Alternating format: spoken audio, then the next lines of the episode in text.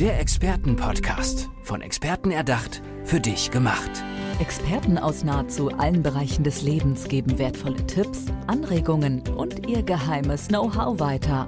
Präzise, klar und direkt anwendbar. Von A wie Affiliate bis Z wie Zeitmanagement. Der Expertenpodcast macht dein Leben leichter. Willkommen zurück im Expertenpodcast. Wir geben heute richtig Gas und zwar mit meinem nächsten Studiogast. Sie ist äh, Leiterin und Inhaberin einer Beziehungsfahrschule. Was da genau dahinter steckt, das klären wir gleich mit Barbara Pirkel-Kettenbohrer. Schön, dass du da bist. Ja, ich danke auch. Freut mich. Jetzt musst du mir auf jeden Fall erklären, was ist denn eine Beziehungsfahrschule? Also ich habe nämlich keinen Führerschein. Ach, du hast keinen Führerschein. Ich habe keinen. Ah ja, ja klar. Es gibt auch Menschen, die keinen Führerschein Also haben. zumindest keine für eine Beziehung. Mhm. Aber bei mir war es so die Anlehnung an, die, an das, wenn man wenn man Auto fahren will, braucht man einen Führerschein. Und wenn man in eine Beziehung geht, hat man keinen Führerschein. Und zu mir kommen oft Leute in die Therapie, die einfach Beziehungsschwierigkeiten haben. Ja, die von einer Beziehung in die nächste gehen und so weiter oder sich auch eine Beziehung wünschen, es funktioniert nicht und so weiter und, und Probleme haben. Mhm. Deswegen habe ich die Beziehungsfahrschule gegründet, weil ich einfach mehr Menschen erfassen will, die einfach in meinem Bus mitfahren dürfen und dann fahren wir so durch die Beziehungswelt. Und ich wollte es halt so mit diesem Autofahren verbinden, weil es gibt Stopp. Was heißt ein Stopp in einer Beziehung? Oder es gibt eine Einbahnstraße. Also wenn ich in einer Beziehung in eine Einbahnstraße fahre, ja, was heißt denn das? Oder wenn ich in eine Sackgasse gerate, ja, was tue ich denn da? Mhm. Und das lernt man alles in dieser Beziehungsfahrschule. Da beschäftigt man sich den ganzen Tag, es ist meistens am Samstag von 9 bis 18 Uhr, einfach mal mit sich selber. Werde der Beziehungspartner, den du dir selber wünschst. Nicht immer draußen suchen, der Mann, die Frau muss so, so sein, sondern einfach mal auf sich schauen. Und mal schauen, welche Muster habe ich, welche Glaubenssätze. Ja, wie mache ich denn, wie funktioniert denn eine wertschätzende, positive äh, Beziehung? Wie geht denn das? Oder die fünf Sprachen der Liebe zu kennen, damit ich einfach mit meinem Gegenüber ja, besser in Kontakt komme. Das lernt man an diesem Tag in der Beziehungsfahrschule, Mhm. sodass man dann draußen gut fahren kann. Gibt es dann auch so ein Zertifikat am Schluss? ja, ein Zertifikat, einen kleinen Führerschein, gell? Gibt's wirklich? Ehrlich? Ja, ja. Was steht denn da drauf? Naja, du hast erfolgreich an der Beziehungsfahrschule teilgenommen. Da ist mein schöner Bus drauf. Okay. Ähm, ähm, Bus, äh, du hattest es gerade auch im Vorgespräch, wenn ich das richtig verstanden hatte, einen Bus äh, erwähnt. Ist das tatsächlich so, dass du einen physikalischen Bus da stehen hast? Oder nein, nein, sondern ich habe einen Bus heute malen lassen. auf die Wand Von, dann? ja, Ah, okay. und der Bus ist so mein Logo für die Beziehungsfahrschule. ah, der in okay. diesen Regenbogenfarben ist, weil alle Menschen mitfahren dürfen. Ja, egal ob man Mann, Frau, Frau, Mann, Frau, jung, alt, groß, klein, keine Ahnung. Jeder darf da mitfahren. Sehr schön. Ähm, bei Beziehungstherapien ist das Ding ja auch immer so, dass ganz viele Leute immer nie so genau wissen, ist es jetzt der Punkt, wo es schon Sinn macht, mit jemandem zu sprechen? Kannst du uns vielleicht ein paar äh, Themen geben, die so häufig bei dir besprochen werden, wo Menschen sagen, so, das ist jetzt, woran wir gerne mit dir arbeiten möchten? Ja, zum Beispiel Eifersucht ist so ein Thema. Oder ich glaube, ich habe einen narzisstischen Mann geheiratet. Was tue ich denn jetzt da? Was tut man denn dann, wenn der Partner oder die Partnerin narzisstisch ist? Gibt es da so einen Tipp?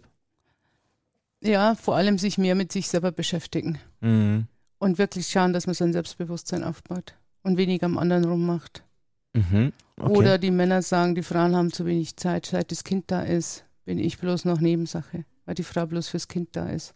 Oder Außenbeziehung ist ein häufiges Thema. Ja, mein Partner oder eine Partnerin geht fremd. Das der ist mein Gefühl oder so, oder ich weiß es, was tue ich denn jetzt? Soll Ge- ich mich trennen oder nicht trennen? Ja. Geht es dann auch oft um, ich sag jetzt mal so Themen wie Vergebung zum Beispiel, wenn es zu einem Konflikt innerhalb einer Beziehung gekommen ist, wo vielleicht irgendwas passiert ist oder gesagt wurde, was man nicht mehr zurücknehmen kann? Oder ähm, Seitensprünge hast du gerade ja, glaube ich, äh, angesprochen gehabt. Sind dann auch so Themen wie zum Beispiel sinkende Libido, äh, sexuelle Frustration, sind das auch Themen bei dir? Also Sex ist ja ein häufiges Thema, dass Sex ja eigentlich dann abnimmt. Und da gibt es ja mehrere Gründe, warum das abnimmt. Weil wenn ich mich nicht verstanden fühle, egal von wem, ob Frau oder Mann, ja, dann habe ich auch keine Lust mehr. Das geht auch zurück. Dass man halt dann darüber redet, warum habe ich denn keine Lust mehr und was kann ich denn tun, damit meine Lust eigentlich wieder kommt. Also ist das noch zu retten? Ist das keine auswegslose Nein. Situation? Keine Einbahnstraße? Nein, okay. das ist keine Einbahnstraße. Bei der Einbahnstraße geht es ja auch weiter. Mhm. Im Idealfall. Ich kann bloß Nein, nicht rückwärts schon. fahren. Ich kann nicht rückwärts fahren. Das stimmt. Das heißt, das, was vielleicht geschehen ist in der Vergangenheit, das kann ich nicht mehr gut machen. Wenn ich natürlich das lerne zu vergeben, das ist natürlich schon ein toller Prozess, wenn ich das kann oder mehr in die Dankbarkeit komme. Ja, dann, aber Einbahnstraße fahre ich ja einfach weiter und dann komme ich ja woanders hin. Und wo ich dann hinkomme, das ist ja nicht unbedingt schlechter, gell? Das stimmt. Ähm, du hattest vorhin jetzt auch ganz kurz die fünf Sprachen der Liebe angesprochen. Was muss ich mir darunter vorstellen? Die fünf Sprachen der Liebe, das hat der Gary Chapman, äh, Chapman erfunden oder so. Und zwar, ähm, das ist eine Art und Weise, ja, zum Beispiel die erste ist äh, Anerkennung. Das heißt, ich lerne da so in diesem, diese fünf Sprachen, dass ich sage, ja, auf was sollte ich, da geht es mir um den anderen Menschen, dass ich den ein bisschen kennenlerne. Wenn ich einen Partner habe, wo ich weiß, ah ja, das ist einer, der braucht, ein Partner, der braucht viel Anerkennung, Wertschätzung, dann sollte ich ihm das auch geben. Mhm. Ja, oder die zweite Sprache wäre dann so die Hilfsbereitschaft. Also Männer tun ja ganz viel oft für Frauen und die Frauen sehen das ja eigentlich gar nicht. Dabei ist das aber auch, hat was mit Liebe zu tun, wenn der mir meine Winterreifen drauf macht, ohne dass er jetzt irgendetwas sagt, Ja. zum Beispiel. Ja, oder die Zärtlichkeit. Das ist auch eine Sprache, dass man sagt, es gibt Menschen, die brauchen das einfach, dass man die öfters in den Arm nimmt, die küsst oder einfach mal über, über den Kopf streichelt oder so, ja. Oder kleine Geschenke. Das ist auch so etwas, dass man halt sagt, ja, das mögen auch viele, dass sie sagen, ach, das ist nett, dann nimmt man meine Lieblingsschokolade mit, weil er beim Einkaufen war. Also eine, so eine Oder- Aufmerksamkeit, ja, so eine genau, kleine. Ja. irgend sowas. Und das sind diese Sprachen, dass man sagt, wenn ich das weiß, da gibt es auch einen Test dazu und das ist ganz interessant, wenn ich da so den Test mache, dass ich so sage, ja genau, oder die Zweisamkeit ist noch die fünfte. Die Zweisamkeit ist dann so, dass man wirklich Zeit nur mit dem Partner alleine hat, wo kein Handy da ist, keine Kinder sind, kein Fernsehen, keine Störfaktoren, sondern wirklich Zweisamkeit, dass ich mit meinem Partner wirklich, ja, ja, essen kann, ohne dass der sofort wieder einen Anruf bekommt oder so, ja. Oder mit dem alleine spazieren gehen kann oder irgendetwas machen kann, was wir beide heute gerne mögen. Das klingt auch so ein bisschen nach Achtsamkeit. Richtig. Also das ist ja etwas ganz was Wichtiges, diese Achtsamkeit, diese Wertschätzung und die Dankbarkeit in der Mhm. Beziehung, dass man das, wenn man die drei Sachen leben würde, hätten wir alle tolle Beziehungen. ja, ehrlich. Ähm, du hattest ja ähm, sich äh, über die Jahre ja auch sicherlich super viele Paare, die sich an dich gewandt haben. Was ist denn so der Kardinalsfehler, den du immer wieder irgendwie beobachtest? Gibt es da irgendwas, wo du sagst, so Mensch, Leute, das ist doch gar nicht so schwer, aber irgendwie machen es trotzdem alle schwer, alle falsch? Ja, das ist die Art und Weise, wie wir miteinander umgehen. Mhm. Ja, sieht man ja oft, wenn wir im Kaffee sitzen, zwei Leute sitzen im Kaffee und was tun die? Die schauen auf ihr Handy. Mhm. Ja, also dass man nicht mehr wirklich dem anderen zugewandt ist Ja. und dass man sich und dass man viel zu sehr an sich denkt, statt mal an den anderen. Das ist das, was oft fehlt. Mhm. Ja, ich sage zu den Leuten oft: Stell deinem Partner mal die Frage: Fühlst du dich von mir genug geliebt? Mhm. Wenn ich das meinen Partner mal ab und zu fragen würde oder mal hinhören würde, was der mir dann sagt und das auch ernst nehmen würde Mhm. und ich mir selber mal die Gedanken mache, liebe ich meinen, wie zeige ich denn die Liebe meinem Partner, wie denn? Und spürt Mhm. er das auch wirklich? Und dann frage ich ihn, fühlst du mich, fühlst du dich von mir genug geliebt? Mhm. Also das wäre schon mal toll, wenn man das so umsetzen könnte. Also ich höre schon mal raus, dass es grundsätzlich gut ist, vielleicht äh, sich Momente zu schaffen, wo das Handy zur Seite gelegt wird, vielleicht einfach mal wirklich so mit dem Gesicht zum Tisch, dass man auch wirklich nicht drauf guckt. Ähm, was sagst du zum Beispiel zu diesen Klassiker, wo, ich sag jetzt mal Streitpotenzialen wie äh, Fernseh oder Handys im Schlafzimmer? Naja, ich meine, außer dem Elektrosmog, äh, wenn man das jetzt außer Acht lässt, stört das halt auch die Beziehung. Also nein. Und die Nähe Okay. und den Sex. Ist ja klar, weil wenn ich dann äh, äh, intim werden möchte mit meinem Partner und dann klingelt das Telefon, das ist ja irgendwie ja unpassend. Für einige Leute ist es ein Kick, wer weiß. Ja, wer weiß. Die kenne ich jetzt nicht so. Hätte ich das ein Kick ist. Okay, also das lassen wir schon mal außen vor. Man hört ja auch immer mal wieder, wenn es irgendwie kriselt, dass äh, Leute empfehlen, dass man sich zum Beispiel zu so einem romantischen Date verabreden sollte mit dem Partner, einfach vielleicht um so ein bisschen aufzulockern. Äh, Was ist denn da so ein guter Ort? Würdest du sagen, so ein Eis ist gut oder essen gehen oder was trinken oder was, was, was, was, was, was, was legst du da Leuten nahe in so einer Situation? Also ich empfehle es auch in der Therapie, den Paaren einmal in der Woche einen Partnerabend zu machen. Mhm. Und dann ist es schon wichtig, das Haus zu verlassen. Weil wenn ich natürlich daheim bleibe, auch wenn ich sage, ja, die Kinder schlafen ja, wir können uns ja unten schon im Wohnzimmer auch im Wein aufmachen. Stimmt schon. Nur es ist ganz was anderes, wenn ich daheim bleibe, als wenn ich mit meinem Partner einfach in ein schönes Lokal gehe und dort mit ihm esse.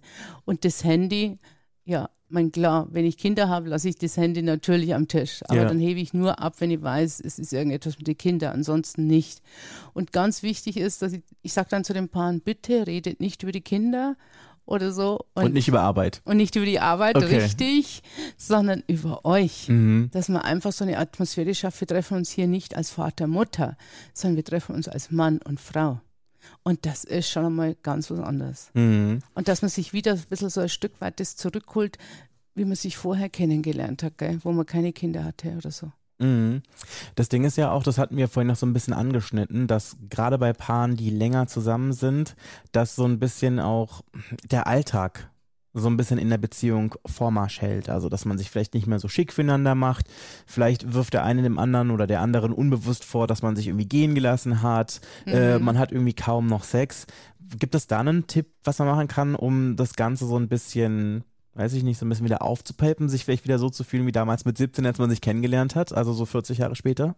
Ja klar, zum Beispiel dieser Partnerabend, den zu installieren, Mhm. das wäre schon super. Ja. Oder auch, dass ich sage, Mensch, äh, ich könnte auch meinem Partner wirklich jeden Tag einmal was Nettes sagen, nicht ständig kritisieren, sondern wenn ich was Gutes will, sollte ich auch was Gutes sehen. Und wenn ich natürlich nicht mehr reden kann oder nur noch streite, dann gibt es meine Froschkönig-Sprache oder Methode. Oh, worum geht's da?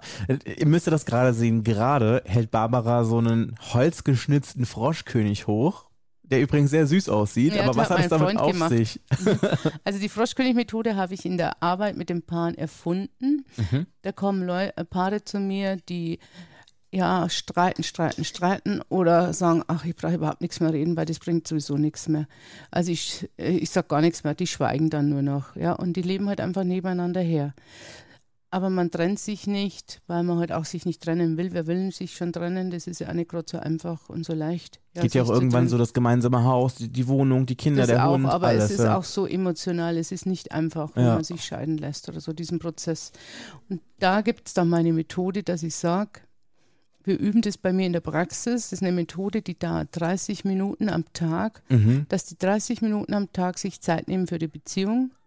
Und dann kommen, dann werden die von mir in einen Herzensraum gebracht Mhm. und sitzen in diesem Herzensraum zusammen, schließen die Augen und äh, reden eine bestimmte Sprache. Und wenn sie das äh, sagen, einer 15 Minuten und dann der andere 15 Minuten, entsteht in diesem Herzensraum eine wunderbare Energie. Und die schafft wirklich viel Nähe. Mhm. Und wenn die aus diesem Herzensraum wieder rausgehen und in den Alltag, dann verändert das diese Menschen. Mhm. Nehmen, die verstehen sich dann besser. Die sagen, boah, habe ich gar nicht gewusst, dass mein Mann, meine Frau, ja, wie, die, wie das so ist. Ich kenne den, lerne den jetzt erst besser kennen. Und das schafft Nähe und Harmonie und letzten Endes Glück. Mhm. Ich muss jetzt aber gerade ganz kurz mal da reinhaken. Was genau meinst du mit Sie sprechen eine Sprache? Also Die lernen dann bei mir diese äh, Froschkönigssprache, Okay, die ich ja jetzt nicht verrate, wie das geht. aber äh, kleiner Spoiler, es ist kein Quaken, richtig? Nein, nein, kein Quaken. Von, ich bin ja auf den Froschkönig deswegen gekommen, weil der Froschkönig, äh, Dennis, der steht für die, das ist das Märchen für die Paare. Mhm. Ja, also, weil das, das Wichtigste ist eigentlich das, der Schluss. Der Frosch wird ja an die Wand geklatscht von Mhm. dieser Prinzessin, weil Ja. es ihr ja reicht mit diesem Frosch, ja, was der alles will. Der will essen von ihr und dann will er noch ins Bett mit ihr allerhand und dann hat sie sich gesagt, das, das ist eklig und hat diesen Frosch an die Wand geklatscht. Ja. Und wie kam der runter? Das ist wichtig. Der kam nicht runter als Monster und hat sie aufgefressen. Der war auch nicht tot. Nein, er kam als Prinz. Und das ist das Entscheidende. Und sie war eine Prinzessin. Das heißt, in der Beziehung übertragen, ich brauche was Gleiches. Mhm. Also was Gleichwertiges. Ah, das ist ein sehr schönes Bild, finde Ja. ich. Ja. Gell? Ja, ähm, das ist auf jeden Fall wirklich ähm, sehr schön über ein, ein Gedanke, den ich auf jeden Fall weiterführen möchte. Und ähm, ich muss auch ganz ehrlich sagen, an diesem Punkt bin ich auch wirklich total neugierig, wie diese Froschsprache aussieht. Also das, Das muss ich gut. mir auf Das jeden super, Fall mal genau ich angucken. Und wenn Ja. es euch zu Hause ähnlich geht, dann könnt ihr natürlich auch mit Barbara Pirkel Kettenbohrer in Kontakt treten. Wie findet man dich und wo vor allem? Also man findet mich unter meiner Web- Website www.beziehungsfahrschule.de. Ich mag den Domainnamen. Finde ich gut. Ähm, aber bevor ich dich verabschiede, müssen wir noch eine Sache klären. Du hast es vorhin schon gesagt und Ja. ich glaube, es gibt keine Beziehung, in der das nicht vorkommt. Streit. Was würdest du sagen? Wie wichtig ist Streitkultur innerhalb einer Beziehung und gibt es irgend... Oh, siehst du mal vor lauter Erregung, lasse ich den Kugelschreiber fallen. Gibt es irgendwelche Streittipps, wie man wirklich besonders gut, aber auch zivilisiert streitet, ohne jetzt irgendwie zu großen Schaden ähm, zu hinterlassen? Weil das Ding ist ja natürlich auch, ich sag immer, man muss auch, wenn man jetzt irgendwie total in Rage ist, darauf achten, was man sagt, weil sobald es gesagt ist, kannst du es ja nicht zurücknehmen. Aber auf der anderen Seite kann einen das ja auch irgendwie ausbremsen, das zu sagen, was man sagen möchte. Das, Mhm. Also zumindest ist es bei mir immer so das Ding. Aber was, was rätst du Leuten in so einer Situation? Also Streiten an sich ist ja was Gutes. Mhm. Ist ja nicht irgendetwas Negatives. Die Frage ist ja, wie ich streite. Mhm. Ja, und da gibt es ja verschiedene Möglichkeiten. Entweder, also beim Streiten ist es ganz wichtig, dass ich keine Du-Botschaften sende. Dass ich nicht sage, ja, du bist so, du bist so und du bist keine Ahnung was, sondern dass ich von mir rede. Das wäre schon mal das Allerwichtigste, dass ich sage, weißt du was, für mich ist das echt, mich enttäuscht es, ich koche für dich und dann kommst du einfach eine halbe Stunde später und rufst mich gar nicht an. Ja. Und das löst bei mir das und das aus. Dann ist es anders formuliert, als wenn ich sage, also für dich brauche ich gar nichts mehr kochen, weil du bist sowieso so unzuverlässig. Ja. Ja, dann fühlt sich der andere gleich so Vorwurf, boah, jetzt motzt die schon wieder und so weiter und so fort. Ja, also wenn ich das beherzigen würde, Ich-Botschaften, so nennt man das, Ich-Botschaften auszuschicken, von mir zu reden, von meinem Gefühl zu reden, ja, dann hat der andere die, die Möglichkeit, dass er also mal drüber nachdenkt. Mhm. Weil er will ja eigentlich nicht mich damit kränken oder verletzen. Davon gehe ich ja nicht aus. Ja. Das wäre schon mal gut, wenn ich das umsetzen könnte. Wie sinnvoll findest du, Wunschbotschaften zu formulieren? Gut. Also Wunschbotschaften sind gut, wenn ich sage, ich würde mir wünschen, weißt du, wenn ich jetzt nächstes Mal koche für uns, dass du auch pünktlich bist. Weil dann, dann, ja, dann würde mich das echt freuen. Dann ist es auch ein bisschen konstruktiver, oder? Ist viel konstruktiver, ja. Mhm. Oder wenn jetzt natürlich einer in Rage ist und einfach mal äh, losschimpft oder so, dann wäre es ganz gut, wenn man sich zurücklehnt und den einfach mal schimpfen lässt. Einfach mal schimpfen lässt, bis der fertig ist, ohne dass man irgendwie dazwischen redet. Mhm. Weil das darf man in unserer Gesellschaft oft nicht, weil man wird immer gleich unterbrochen, man fühlt sich immer gleich, oh Gott, äh, falsch verstanden, man fühlt sich gleich, man ist gekränkt, man ist beleidigt, statt zu sagen, jetzt lasse ich dem anderen erst einmal seinen Dampf, pff, dass der einfach einmal, gell, oder so Mhm. dass sein Dampf los wird und dann kann ich sagen, okay, jetzt atmen wir dreimal durch. Ist es okay, wenn ich jetzt was dazu sage? Und dann sagt der andere, ja gut, oder ich möchte gern was dazu sagen und dann könnte ich in meiner Ich-Botschaft sagen, also habe ich dich richtig verstanden, so und so und so und ich empfinde das so und so und so. Mhm. Also das wäre schon mal gut, den anderen einfach mal schimpfen zu lassen, Mhm. ohne ihn zu unterbrechen. Ja. Barbara, wir haben jetzt hier gerade im Podcast über Streit gesprochen. Lass uns, bevor wir uns jetzt verabschieden, vielleicht noch ganz kurz über Versöhnung sprechen. Was ist so ein guter Schritt? So ein erster. Wenn es einem auch wirklich leid tut. Versöhnung ist, ist etwas ganz was Wichtiges und etwas ganz was Wertvolles. Wenn ich das wirklich aufrichtigen Herzens dem anderen äh, ja, vergeben kann. Aber da ist wichtig, dass ich den anderen wirklich anschaue und ihm wirklich sage, weißt was, es tut mir leid, es tut mir wirklich leid. Nicht bloß dieses Wort, ja, Entschuldigung, Entschuldigung, Sorry. ja, sorry. Das machen die Leute meistens, Mhm. ja, sondern wirklich aufrichtig vom Herz zum Herzen zu sprechen und sagen, es tut mir wirklich leid. Und das hört sich auch anders an und ist auch ein anderes Gefühl. Und dann spürt der andere, dass ich es wirklich ernsthaft meine. Und dann sollte man nicht gleich so Wort, ja, ja, ist schon gut, ist schon gut, muss ja nicht gleich so, sondern dass der andere auch das nimmt. Das ist auch wichtig. Wenn ich sage, es tut mir wirklich leid, wirklich, es tut mir echt leid und ich möchte es nicht mehr tun, dass der andere das auch nimmt. Oder so. Und nicht gleich lapidar das übergeht, ja, ist schon gut, ist schon gut. Mhm. Ja, weil das passiert ja auch oft, dass es mir leid tut und der andere kann es nicht nehmen. Mhm. Ja. Oder vielleicht dann sagt, oh, du machst es ja einfach, boah, oder so. Von Herz zu Herz. Barbara, ich habe mich wirklich gefreut, dich hier im Podcast zu haben. Es war wirklich ein unglaublich schönes Gespräch. Vielen Dank, dass Für du hier gewesen bist. Barbara Pirkel-Kettenbohrer. Danke.